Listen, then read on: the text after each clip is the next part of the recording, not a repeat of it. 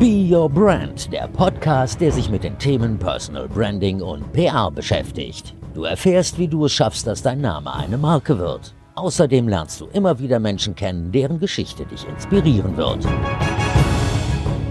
Hallo und herzlich willkommen bei Be Your Brand. Ich freue mich, dass du wieder dabei bist bei deinem Personal Branding Podcast.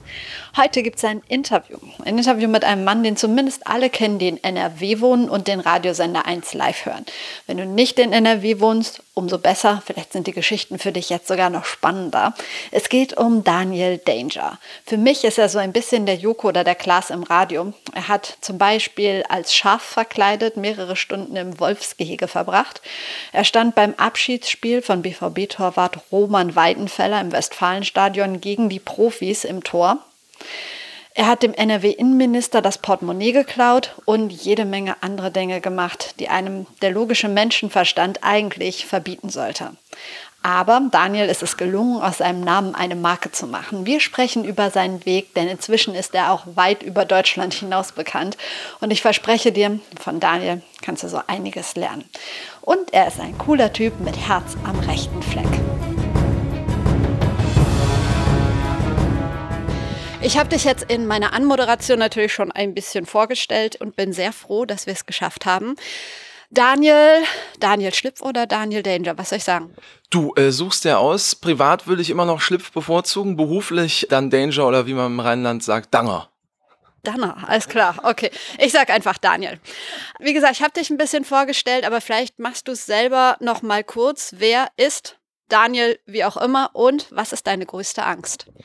Also zum ersten Mal Daniel, ähm, für mich, wenn du mich so fragst, würde ich mich erstmal natürlich immer als Privatperson vorstellen. Und dann würde ich sagen, ich bin äh, Ende 20, ist leicht gelogen, Anfang 30, bin, ähm, habe Abi gemacht, habe Zivildienst gemacht äh, in der Sonderschule und bin dann äh, dem Radio erlegen, äh, beruflich. Und äh, ja, privat, glaube ich, bin ich einer, mit dem man auch äh, ganz gut Spaß haben kann, äh, der Ehrlichkeit vor allen Dingen äh, liebt und sehr spontan auch ist und äh, dem, glaube ich, nicht so schnell langweilig wird.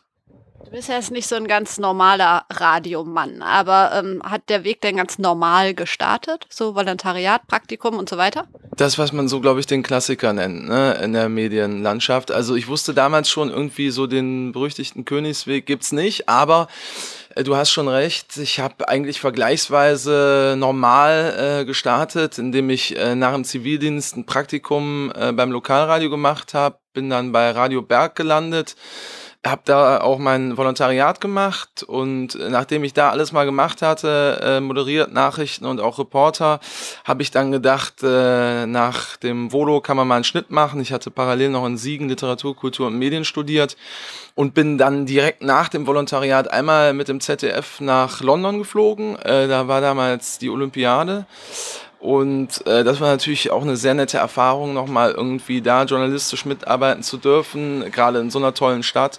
Und bin dann aber direkt 2012 im September zum WDR und habe dann äh, hier bei 1 Live angefangen.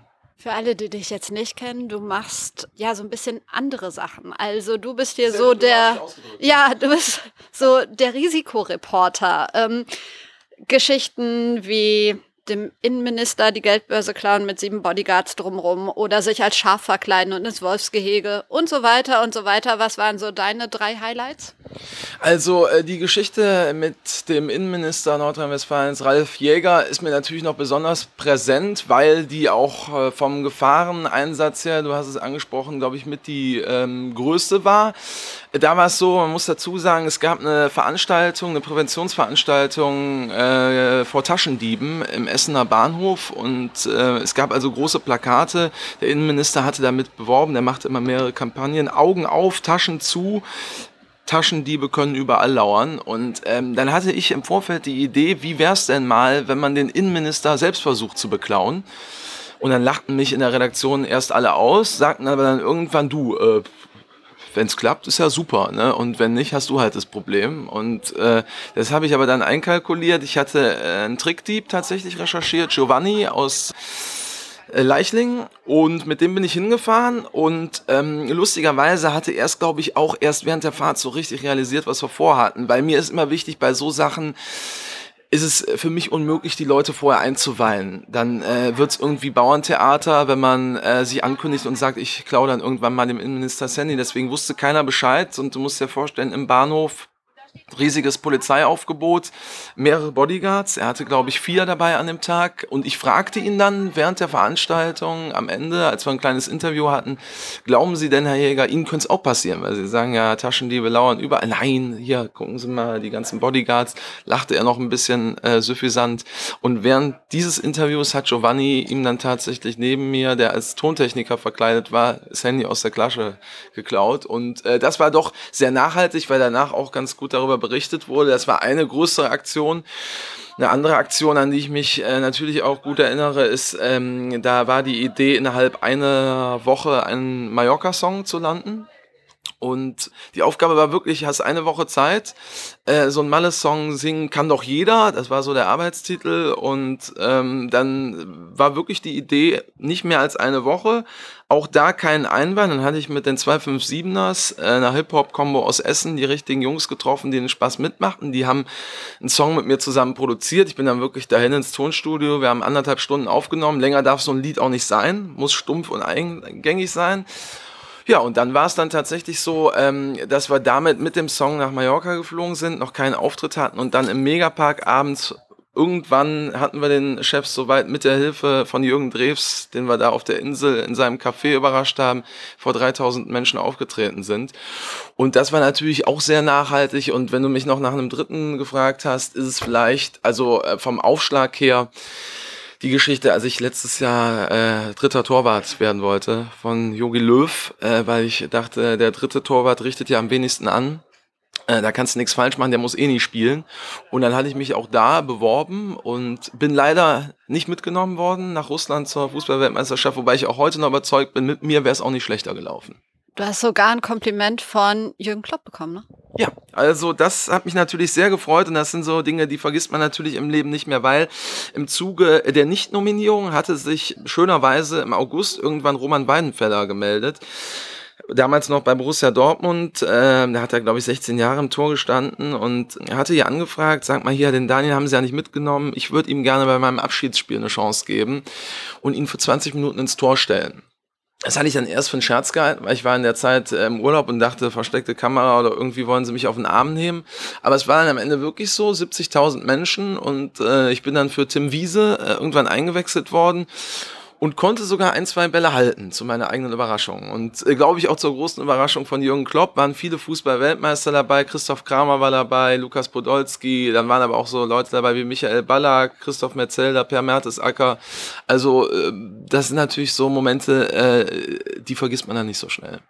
Wie lange hast du dafür dann trainiert? Gar nicht. Das ist immer, äh, nee, wirklich tatsächlich, das ist mir immer wichtig. Wobei, man muss es äh, einmal vielleicht noch richtig stellen. Ich hatte ein Torwarttraining, das war aber mehr oder weniger für die Show, für das äh, Storytelling im Radio mit Roman im Vorfeld. Aber die Einheit ging eine halbe Stunde, danach konnte ich nicht mehr. Aber du hast schon Fußball gespielt vorher. Ja, das muss man schon sagen. Ähm, das ist vielleicht für die Geschichte dann auch, das wussten die nicht, weil es war da tatsächlich so der Wunsch, einen Punkt äh, zu haben, der vielleicht wirklich ein bisschen unterhaltsam ist und der so ein bisschen die anderen Fußballer aufsprengt. Aber ich glaube, sie haben schon im Vorfeld auch gemerkt, ich hatte ja im Rahmen dieser Aktion Danger für Deutschland auch bei Borussia Mönchengladbach mal einmal ähm, Torwarttraining gehabt mit Uwe Kamps und da haben sie, glaube ich, schon gesehen, ein bisschen was ist da. Ähm, Kreisliga A habe ich immerhin mal gespielt. Also da kann man vielleicht sogar ein bisschen vorn Ball treten, aber ich würde es jetzt noch nicht als höchst professionell bezeichnen. Ist klar. Dein Song, du hast gesagt, stumpf und eingängig muss er sein. Ich habe vorhin noch mal ganz klein bisschen recherchiert. Ja. Ich glaube, ich hatte außer von Das rote Pferd, ja. kennst du auch, ne, noch nie so einen Ohrwurm wie von deinem WM-Song, den du vor wie vielen Jahren? Drei Jahren gemacht hast? Ja, es war jetzt tatsächlich äh, 2016, vor drei Jahren. Vielen Dank äh, für äh, den Ohrwurm. Ähm, ja, auf jeden Fall, das war äh, beabsichtigt tatsächlich. Ähm, äh, also ich hörte mich vorher um und hatte auch da im Vorfeld mit Menschen gesprochen äh, von Mallorca auch. Ich hatte einen Mallorca-DJ DJ Andy Lux, der Partyfuchs, so heißen die Menschen da. Äh, der ist da irgendwie seit Urzeiten DJ und ihn hatte ich gefragt, Andy, sag mal, äh, was muss so ein Song denn eigentlich haben? Und er sagte wirklich, also im Grunde genommen so ein Schalala und Ole Ole und das ist es dann auch fast schon. Und so ähnlich haben wir es ja dann auch gehalten, haben noch irgendwie ein, zwei äh, ja, Codewörter mit reingebracht, die den Menschen da vielleicht recht wichtig sind, wie Bier. Und das haben wir dann einfach ein paar Mal wiederholt in der Strophe. Eigentlich bestand die Strophe aus nicht viel anderem. Ja, und dann war der äh, Song fertig. Die Melodie äh, war noch äh, sehr eingängig. Und dann passiert das, was du aussagst. Dann kriegt man so schnell leider nicht mehr raus für die Menschen. Ja, komm, ich darf es bestimmt nicht anspielen oder wenn ich das beim WDR anfrage, dann dauert das bis 2022. Deshalb darfst du es gerne mal kurz ansingen. Oh Gott, ich habe mir vorgenommen, äh, wirklich live nie zu singen, um die Leute zu schützen, aber es ist sowas wie, hey, du kleine Maus, du hast voll den schönen Charakter. Hey, HDL und der Rest ist scheißegal. Das ist äh, so ein bisschen der Refrain, ähm, chorusmäßig und äh, der, die Strophe ist Bier, Bier, Bier, Bier, Bier, Bier, Bier, Bier, Bier, Bier, Bier, Bier, Sonnenuntergang und bisschen Bier, Bier, Bier, Bier. Und dann geht das immer so weiter. Lustigerweise habe ich hinterher sehr viele Zuschriften bekommen, auch von ähm, Lehrern und Lehrerinnen und auch Professoren sogar, man soll es gar nicht meinen, die sich bedankt haben, weil nämlich die Schüler äh, das Lied auf einmal gesungen haben. Und äh, dass man auf diese Art und Weise auch noch einen Bildungsauftrag in der Art und Weise erfüllt, äh, war mir auch so nicht klar. Verdienst du denn damit jetzt noch ganz gut? Also das ist das Schöne gewesen damals. Ähm, A hat es wirklich gar keiner vermutet, dass das überhaupt irgendwo auftaucht. Und B haben wir wirklich gesagt, und da war ich von Anfang an auch hundertprozentig d'accord, die 257ers, die das auch eher aus Spaß an der Freude gemacht haben, die haben das Ding professionell produziert und mit denen habe ich es im Tonstudio aufgenommen und dann sollen die auch die paar Tantiemen, die da irgendwie unterwegs sind, äh, bekommen. Und das ist auch so gewesen. Ähm, das war also wirklich bei dem Projekt äh, von Anfang an nicht das Ziel, weil also mir eingeschlossen sich gar keiner vorstellen könnte, dass da überhaupt nur ein Cent äh, reinkommt. Am Ende sind es vielleicht drei oder vier Cent gewesen, wobei man ja auch heutzutage sagen muss, ähm, das habe ich dann in dem Zuge auch gelernt, die äh, Musikeinnahmen generieren sich doch heutzutage ja eher aus Auftritten und Konzerten, denn äh, aus äh, Plattenverkäufen, wie das vielleicht früher mal war. Und ich glaube, äh, wenn sie es irgendwie vom Aufwand her und den Produktionskosten eingespielt haben, äh, dann war es super. Aber ich glaube, äh, Millionäre sind sie dadurch leider nicht geworden. Hört sich auch so an, als hättest du auch dieses Motto einfach mal machen. Nicht lang drüber nachdenken, einfach mal los, ne? Das sind oftmals tatsächlich die schönsten Geschichten, weil, ähm, und ich sagte das eben einmal, als du äh, gefragt hast, ähm, wie lange hast du trainiert? Ich für mich empfinde das immer als befreiender und auch irgendwie authentischer, äh, wenn man sich äh, für die Sachen nicht vorbereitet. Das klingt vielleicht jetzt erstmal recht faul, aber ist so gar nicht gemeint, weil wenn ich äh, auf die deutsche Rugby-Nationalmannschaft zum Beispiel treffe, was auch passiert ist, dann will ich vorher gar nicht so viel wissen, weil dann hat man wirklich, ähm, wie du vielleicht auch am Anfang sagtest, Angst oder geht da mit irgendwelchen Blockaden rein. Und wenn man so ein bisschen ähm, naiv bis lustig bis gar nicht irgendwie daran geht und sagt einfach, ja, mal schauen, was kommt, dann sind das eigentlich am Ende ähm, die schönsten Geschichten und auch die unterhaltsamsten Geschichten. Und äh, ich bin eigentlich so auch immer ein großer Freund davon, wenn man, ähm, ich formuliere es einfach mal, äh, so eine Art Mission hat, wie dem Innenminister das Handy zu klauen oder auch diesen Mallorca-Song zu machen oder bei Yogi Löw am Ende im Kader landen soll, dann weiß man immer nie, inwiefern das irgendwie klappt, ob es überhaupt klappt. Äh, Wenn es wie bei Jogi Löw mal nicht klappt, ist es auch nicht schlimm, weil dann fanden es äh, im Zweifel trotzdem zwei, drei Leute, den Fußball eingeschlossen, ganz lustig.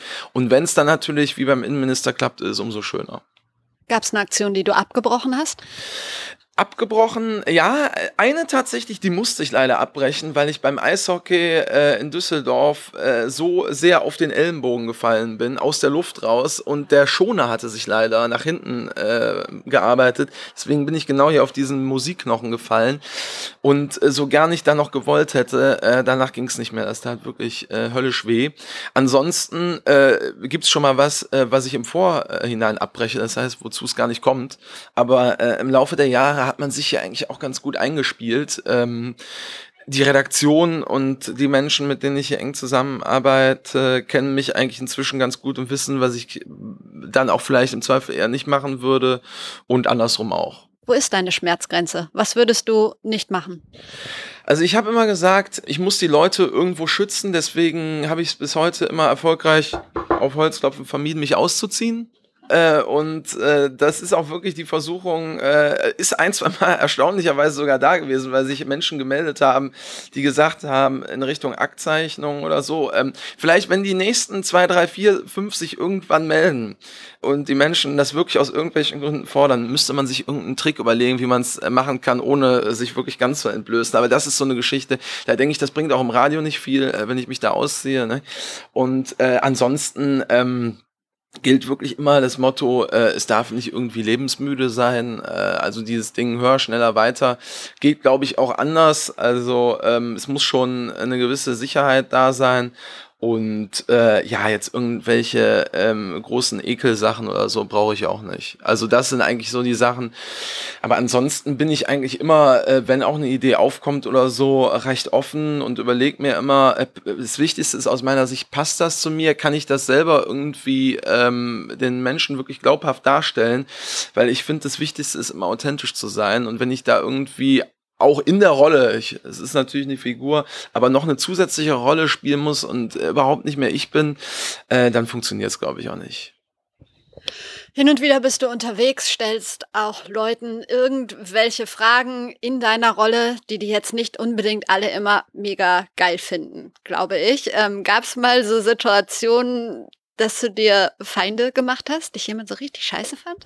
Also ich sag mal so, ähm, äh, auch da, also finde ich das Ding wichtig, ähm, wenn man so Sachen macht, manchmal ist es ja nun mal so, dass man vielleicht auch ähm, vom journalistischen Grundsatz oder so mal die ein oder andere kritische Frage stellt, äh, die vielleicht dem Gegenüber dann in dem Moment nicht so gefällt. Damals beim Innenminister Jäger war es tatsächlich so, dass dem das äh, im Nachhinein alles andere als gefallen hat nach dem Handyklau. Er hat es am Anfang nach eigenem Bekunden sehr lustig gefunden. Ihm ist der Spaß so ein bisschen vergangen, als dann die Opposition im Landtag das Ganze so zum Thema gemacht hat und ähm, äh, ich glaube, er mochte mich danach nicht mehr ähm, äh, ganz so sehr. Äh, wobei ich auch da irgendwo denke, am Ende des Tages ähm, sollte ja die Botschaft eigentlich wirklich sein, es kann jedem passieren. Und ähm, ihm ist es eben auch passiert. Und ich hätte mir eigentlich gewünscht, dass er es auch im Nachhinein ein bisschen sportlicher sieht. Das hat er nicht getan. Aber dann kann ich äh, in dem Fall da auch ganz gut mit leben. Ansonsten ist es so, dass ich wirklich vermeide, Menschen, die ähm, gar keine schlechten Fragen oder unangenehmen Fragen äh, verdient haben, die denen auch zu stellen. Das äh, Motto muss, glaube ich, so ein bisschen sein, ähm, nach oben treten kann man mal machen, aber nach unten treten ist nicht ganz so schön. Ich bin also nie ein Freund davon gewesen und das werde ich auch nie sein, irgendwelche Leute zu diskreditieren, zu beleidigen oder vorzuführen da ist, glaube ich, eher das Verständnis, äh, dass ich mich da nicht äh, ganz so ernst nehme und mit ein bisschen Selbstironie arbeite und, glaube ich, immer im Zweifel eher bin, über den man dann lacht, als andersrum. Coole Einstellung. Wie viel Daniel Danger steckt in Daniel Schlipf? Ja, also es lässt sich natürlich nicht ganz vermeiden, äh, dass das im Laufe der Zeit so ein bisschen verschwimmt. Stichwort authentisch sein, was ich schon mal gesagt habe es ist schon so, dass ich natürlich viel von mir irgendwie auch ähm, in die Figur logischerweise mit reinbringe. Ich glaube, der Zugang zum Humor, ähm, der Umgang mit Menschen, die Neugierde, äh, das, das macht uns beide alle gemein. Was ich allerdings sagen muss, ist, dass äh, wenn ich jetzt privat unterwegs bin, ohne Mikrofon, ähm, muss ich jetzt nicht im roten Sakko beim Geburtstag auf die Tische springen und so äh, oder bei Hochzeiten aus der Torte springen um Mitternacht oder so. Das geht dann auch ein bisschen entspannter, ein bisschen ruhiger. Also ich würde mal sagen, ähm, dass es einfach dann privat doch gerne auch ein bisschen ruhiger sein kann und äh, beruflich dann zwangsläufig eher ein bisschen präsenter und im Mittelpunkt als privat. Bei BioBrand geht es ja vor allen Dingen darum, wie es gelingen kann, aus seinem Namen eine Marke zu machen, beziehungsweise einfach so authentisch seinen Weg zu gehen. Dir ist das absolut gelungen. Ähm, war das eine Strategie oder hat sich das ergeben? Ja, das ist tatsächlich das Spannende. Das wusste lange, glaube ich, gar keiner, was wir da äh, genau machen. Also einschließlich mir, der Sender, weiß ich, glaube ich, auch. Also das war wirklich, äh, man könnte sagen, es war eine Bierlaune, es war aber eine Kaffeelaune. Ich weiß es noch genau, weil wir sitzen hier im ersten Stock jetzt im 1 Live Haus. Und wenn wir einmal hier nach rechts unten gucken, da war damals noch ein Café. Und da standen so ein paar Tische und wir hatten irgendwie ähm, März, April, ähm, das war im Jahr 2013, wir hatten eine größere Aktion gemacht. Eins Live ist ja immer wichtig, dass man, wenn die ersten Sonnenstrahlen kommen, ähm, ist der Zugang, wir machen nicht das Angrillen oder wir machen auch nicht die Schalte zum Badesee, die vielleicht viele andere Kollegen machen, die ja auch nicht falsch ist, aber die Idee, äh, immer noch mal einmal um die Ecke und irgendwie äh, was, was den Menschen Spaß macht, die Menschen im besten Fall auch unterhält zu machen. Und damals war die Idee, okay, komm, wir setzen Daniel einfach mal auf der Ruhr aus, äh, in Witten. Und auf so einer Gummiinsel, so eine kleine Gummiinsel, wie man sie auch im Schwimmbad irgendwie manchmal dann hat. Und wir gucken mal nur anhand der Strömung, wie lang Daniel treibt. Und die Hörer konnten dann mitmachen. Wir hatten einen äh, Sonntagnachmittag und immer wieder haben sich Menschen dann auf die Antenne geschaltet und konnten bei Tina Middendorf, die damals moderiert hat, raten, wie weit ich komme. Nur anhand der Strömung und am Ende dann Konzerttickets gewinnen. Und das war alles live. Wir haben immer wieder auf diese Gummiinsel geschaltet. War natürlich ganz schön fürs Radio, weil du hörst im Hintergrund plätschern. Dann hast du mal einen Angler, der dazwischen ruft. Wir hatten die DLRG dabei aus Sicherheitsgründen. Und äh, ja, die Aktion lief dann äh, ganz, ganz ordentlich. Da hatten die Leute Spaß dran. Und nach dieser Sendung haben wir uns dann wirklich ein, zwei Tage später hier im besagten Café zusammengesetzt. Die Sendung sonntags von 9 bis 14 Uhr sollte ein bisschen umstrukturiert werden. Tina Middendorf moderierte sie gerade ganz frisch. Und der zuständige Redakteur Nelson Bergentum, Tina und ich saßen hier zusammen und äh, die beiden fragten mich, ob ich mir nicht vorstellen könnte, so Aktionen wie die auf der Gummiinsel häufiger zu machen. Live-Aktionen, irgendwas mit den Menschen, für die Menschen da draußen. Da habe ich gesagt, ja, habe ich auf jeden Fall Spaß dran, kann ich mir sehr gut vorstellen. Und dann sagte Tina irgendwann, ja gut, dann brauchst du ja nur noch einen Namen. Und dann habe ich so gesagt, ja, ich habe bis eben gerade gedacht, ich hätte doch einen. Ne? nee, irgendwas, was vielleicht so irgendwie eingängiger ist, wo die Leute irgendwie, und dann kam sie wirklich darauf, äh, Daniel Danger. Und äh, dann haben wir das in dieser Sekunde äh, geboren und äh, haben dann erst immer im Sonntagsmodus irgendwie die Geschichten gemacht. Und irgendwann ergab sich dann, dass auch immer mehr ins Hauptprogramm dann auch unter der Woche in die Frühsendung integriert wurde. Ja, und dann kam eine Aktion zur nächsten und auf einmal war es um die Marke gestehen, geschehen, die wir da erschaffen hatten. Aber wie gesagt, es hatte, glaube ich, wirklich gar keiner auf dem Schirm, geschweige denn in der Planung. Jetzt hast du seit ein paar Monaten deine eigene Radiosendung und das eben, als wir kurz vorher geredet haben, äh, schon gesagt, habe ich auch gesehen, Fokus hat was gemacht, Süddeutsche hat was gemacht. Also das ist ja jetzt schon über den NRW-Kreis, weit über den NRW-Kreis hinaus. Gab es so die Situation, die Aktion, wo du gemerkt hast, wow, jetzt wird es auch so überregional bekannt? Ja, also sicherlich ähm, in, in Ansätzen schon. Es sind da natürlich die drei Säulen, äh, die wir eben auch genommen haben mit Innenminister, mit Malesong und mit äh, Danger für Deutschland, weil es halt nun mal die größten Kampagnen waren auch und äh, die gesprächswertesten Aktionen, die, sag ich mal, auch ähm, über NRW hinaus auf Interesse gestoßen sind und für Bekanntheit gesorgt haben. Bei Jäger war es so, das war 2013, da hat man schon gemerkt, finde ich, noch vor sechs Jahren, da war die ähm, Medienlandschaft noch ein bisschen anders. Also äh, heutzutage ist das ja nochmal alles viel schneller geworden durch die ganzen Online-Medien und so. Das war 2013 auch schon da, aber aus meiner Sicht noch nicht so ähm, krass, wie das heute der Fall ist. Deswegen hast du da schon gemerkt, da haben auch äh, breitere Medien, auch deutschlandweit, bundesweit sogar irgendwie im Ausland haben sie darüber berichtet, aber dann eher Zeitungen.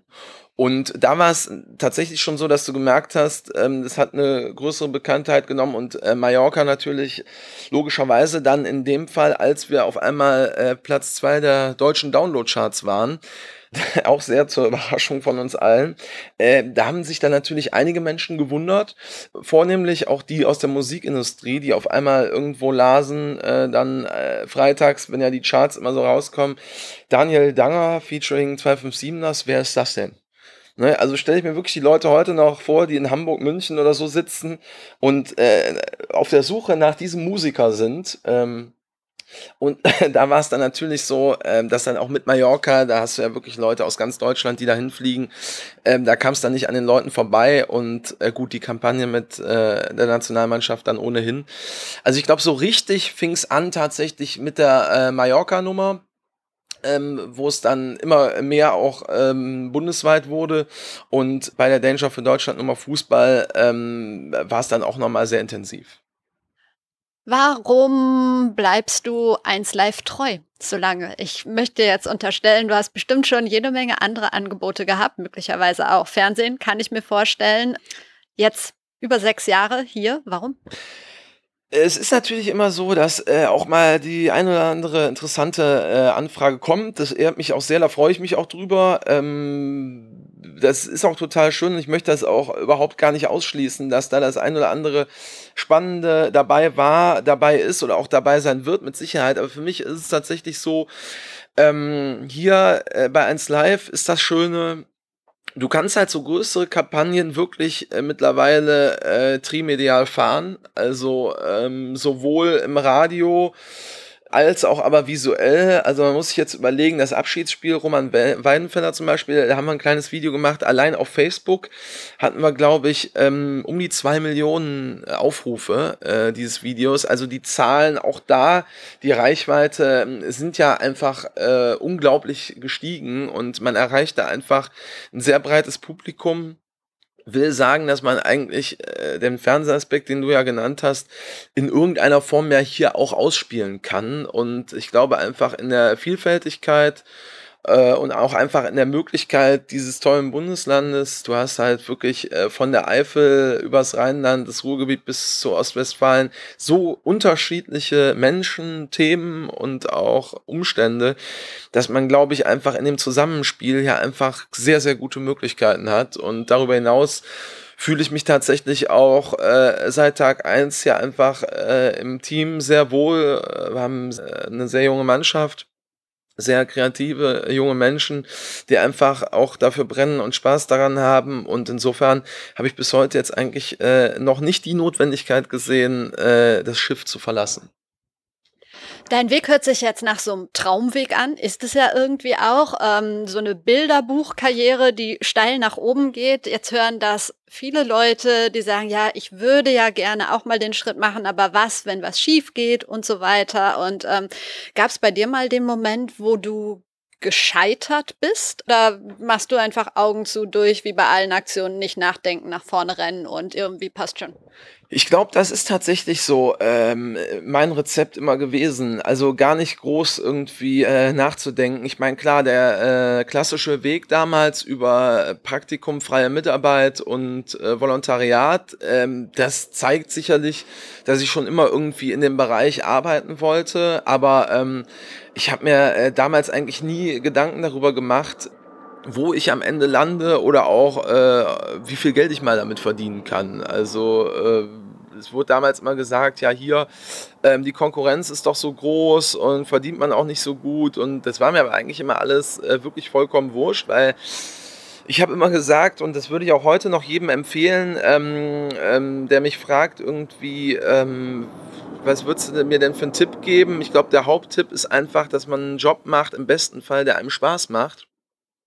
Und dann ist, glaube ich, erstmal vieles egal. Klar, sollte man auch vielleicht das nötige äh, Kleingeld so ein bisschen äh, verdienen. Sicherlich, äh, das gehört auch dazu, aber für mich ist der Punkt wichtiger, irgendwie äh, einen Job machen zu können, äh, der einen ausführt, weil ich finde, damit dafür macht man es irgendwie zu lang äh, am Tag und auch im Leben, als wenn ich mich dann irgendwie immer ähm, äh, zur Arbeit prügeln müsste. Toi, toi, toi, das hat bis heute immer wunderbar geklappt und äh, ich würde mir wünschen, dass das auch tatsächlich immer so bleibt. Natürlich hat man auch mal hin oder wieder, das kennt ja jeder, äh, Momente, ähm, wo man vielleicht denkt, äh, gerade am Anfang vielleicht, ja, wenn man den Konkurrenzkampf anspricht, du kommst irgendwie nochmal in eine ganz andere Stadt, in einen ganz anderen Sender und so, oh, äh, wie wird das denn jetzt? Äh, was passiert jetzt als nächstes? Kann ich mich da irgendwie auch langfristig äh, mit über Wasser halten? Ich glaube, den Gedanken hat am Anfang sicherlich jeder.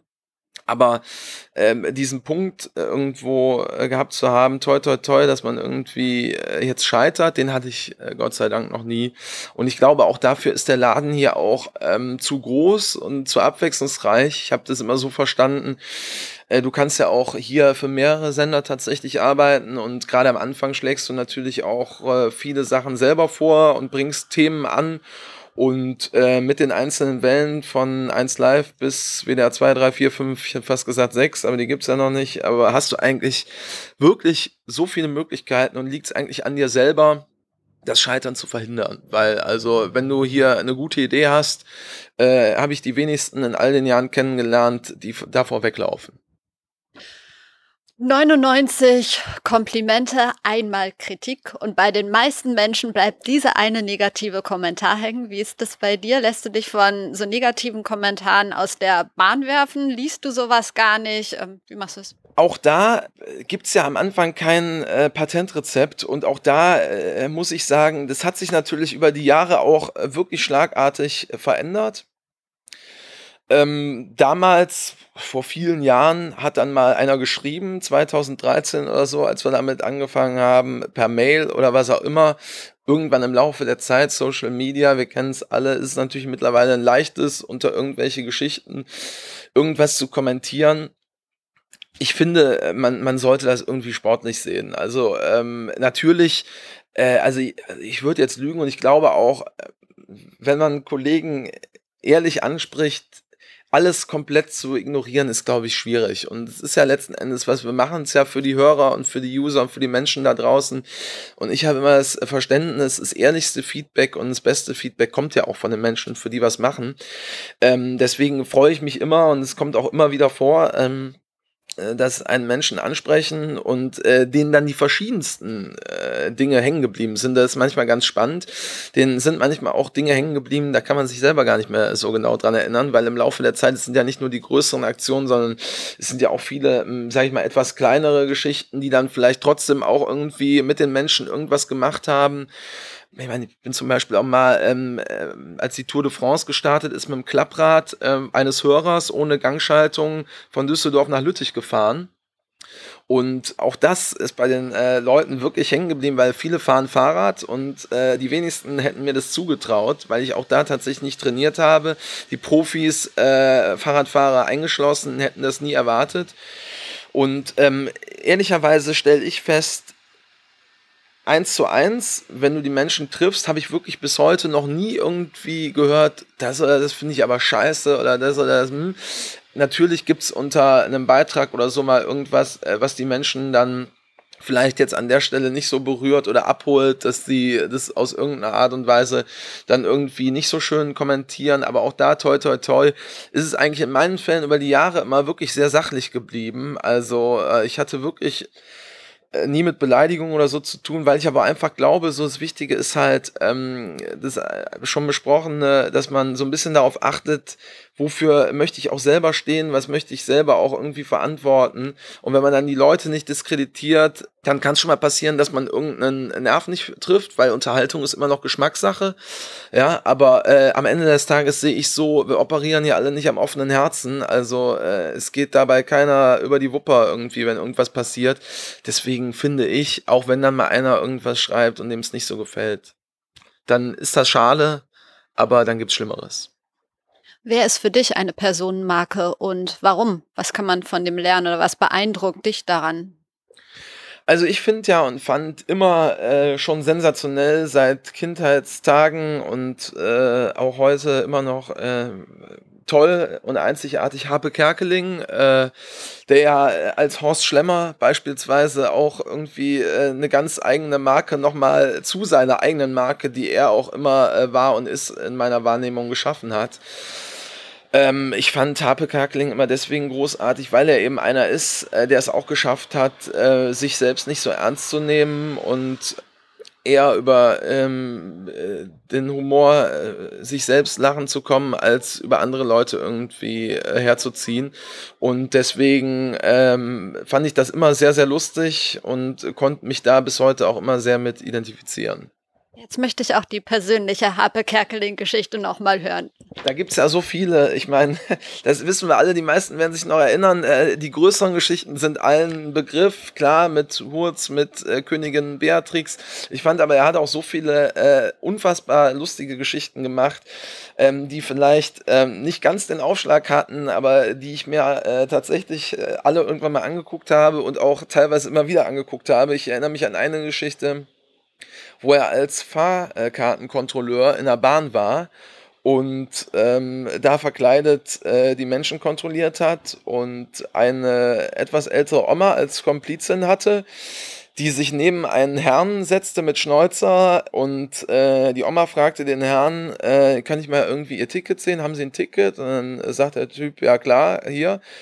Und dann ähm, nimmt die Oma das Ticket und isst das auf. Und in dem Moment geht halt die Tür auf, Kerkeling kommt rein als Kontrolleur und will die Fahrscheine sehen. Der Herr mit dem Schnäuzer hatte halt in dem Moment keinen mehr, weil die Oma den gegessen hatte. Und wurde natürlich kontrolliert und hatte dann keinen. Und das war wirklich sehr, sehr lustig, äh, weil er dann natürlich irgendwann ihm auch versuchte zu erklären, dass die Oma den gegessen hätte. Und äh, ähm, so Geschichten äh, fand ich sehr, sehr lustig. Äh, ich erinnere mich, er war irgendwann als Kleingärtner Rico Mielke beim Fernsehen in Berlin, irgendwo beim offenen Kanal und hat ähm, äh, irgendwie ähm, die, die Wildschweine verflucht. Irgendwie hat gesagt, er knallt alle Wildschweine ab und ist dann gegen den Förster angetreten. Also es gab da schon sehr, sehr viele lustige Momente und Clips. Da könnte ich jetzt noch viel mehr aufzählen, aber die sind besonders in Erinnerung. Aber ich habe was gelesen und meint jetzt deine private, persönliche Geschichte. Richtig, ne? Oh, danke, danke. ja, komm, ja, okay, das ist natürlich äh, tatsächlich auch einprägsam, dass er mal bei meiner Oma im Wohnzimmer war. Das ist natürlich eine Geschichte, ähm, die äh, ich auch nie vergessen werde. Das war damals 95. Äh, die Sendung war Warm ums Herz, ähm, Format von der ARD. Und die Idee der Sendung war, dass äh, Menschen eine Sendung geschenkt bekommen haben, die sich irgendwie wohltätig engagiert haben. Meine Oma hatte das damals gemacht äh, und hatte sich für krebskranke Kinder und multiple Sklerose-Kranke, also für MS-Kranke engagiert. Und dann ist die Wahl irgendwie auf meine Oma gefallen. Die ist dann Wochenende weggeschickt worden mit ihrer Schwester. Und äh, an dem Wochenende hat man dann äh, das Wohnzimmer meiner Großeltern zum Fernsehstudio umfunktioniert. Und als sie dann ankam, ähm, haben dann schon alle äh, das Fernsehteam und auch die ganze Verwandtschaft auf sie gewartet im Wohnzimmer. Dann ging die Sendung direkt los mit Überraschungsgästen. Damals Mutter Beimer. Milva war da, die Sängerin Vicky Leandros und äh, Charles Huber, Kommissar bei äh, irgendeinem Krimi damals. Und ähm, klar, das ist natürlich auch äh, im Kopf geblieben was Besonderes. Sehr schön. Dann kommen wir zu meinen drei Abschlussfragen. Ich lasse mir immer zwei Menschen empfehlen von meinen Hörern, die ich mal interviewen kann. Personen, die interessant sind mit einer spannenden Geschichte, von denen man lernen kann. Hast du zwei? Da wird mir natürlich direkt Harpe Kerkeling einfallen. Äh, ne? Also äh, der ist mit Sicherheit sehr spannend. Und äh, fernab, also ist es äh, total offen oder ist es mit Medienbezug? Es, es geht eigentlich jeder, ja. Du, ich habe ja über all die Jahre, das ist ja wirklich das Privileg äh, dieses Jobs. Ich habe ja so viele äh, spannende Menschen kennenlernen dürfen. Das ist jetzt ganz schwer, da irgendjemanden äh, rauszunehmen, weil es wirklich ähm, von ähm, ganz verschiedenen Berufsgruppen, sei es irgendwie Notfallseelsorger, sei es äh, SEK-Beamte, sei es ähm, Fliegerstaffel, Obdachlose. Es sind so viele verschiedene Menschen, ganz normale Menschen. Vielleicht ist es wirklich einer der ähm, Sanitäter im Rettungsdienst ist. Und äh, das heute, weil ich glaube, auch da im Laufe der Zeit, es hat sich so viel verändert, die Menschen müssen sich teilweise auch anpöbeln lassen und die Menschen lernen den Querschnitt äh, der Menschheit kennen. Ich glaube, dass das auch sehr spannende Menschen sind, die vor allen Dingen was Gutes tun. Hast du persönlich, vielleicht jetzt nicht Harpe Kerkeling, sondern noch jemand anders, ein Role Model oder gibt sowas nicht in deinem Leben? Nee, das gibt's tatsächlich nicht, äh, weil ich auch finde, ähm, andere Menschen zu kopieren ist schwierig und fällt dann auch irgendwann auf, weil du bist ja nicht mehr ganz bei dir und äh, nicht mehr authentisch. Natürlich äh, guckt man sich im Laufe der Jahre zwangsläufig äh, in seinem Privat- wie auch Berufsleben sicherlich einige Eigenschaften von ganz unterschiedlichen Menschen ab, ähm, die man für sich ganz äh, schön findet und wahrscheinlich auch dann äh, zwangsläufig so ein bisschen adaptiert ob das bei mir dann äh, gute Freunde waren äh, oder sind oder äh, natürlich auch die Eltern oder ähm, äh, im Beruf dann angesprochen habe, Kerkling oder vielleicht der ein oder andere Moderator oder Redakteur, das ist mit Sicherheit so, aber es gibt jetzt nicht dieses eine äh, Role Model, was ich habe. Okay, allerletzte Frage. Das beste Buch, das du je gelesen hast? Oh, äh, ich habe jetzt gerade im Urlaub erst zum ersten Mal drei Bücher auf einmal gelesen. Äh, da war ein Buch von Fitzek dabei, äh, das fand ich sehr spannend. Äh, die ähm, letzten Bücher sind ja immer die nachhaltigsten. Ähm, das war äh, Amok-Spiel, heißt das. Äh, das fand ich deswegen auch sehr spannend, weil es eine Geiselnahme war in einem Radiostudio. Also ist dann natürlich auch berufsbedingt nochmal ganz spannend. Sehr spannendes Buch, äh, kann ich auf jeden Fall weiterempfehlen. Äh, ich habe jetzt schon das ein oder andere Fitzek-Buch gelesen. Ich finde, es fesselt einen dann irgendwie immer, weil es so hin und her geht. Und äh, da bin ich auf jeden Fall ähm, nachhaltig äh, inspiriert gewesen. Ich lese aber gerade auch eins und da bin ich noch nicht ganz durch. Aber das finde ich auch sehr spannend.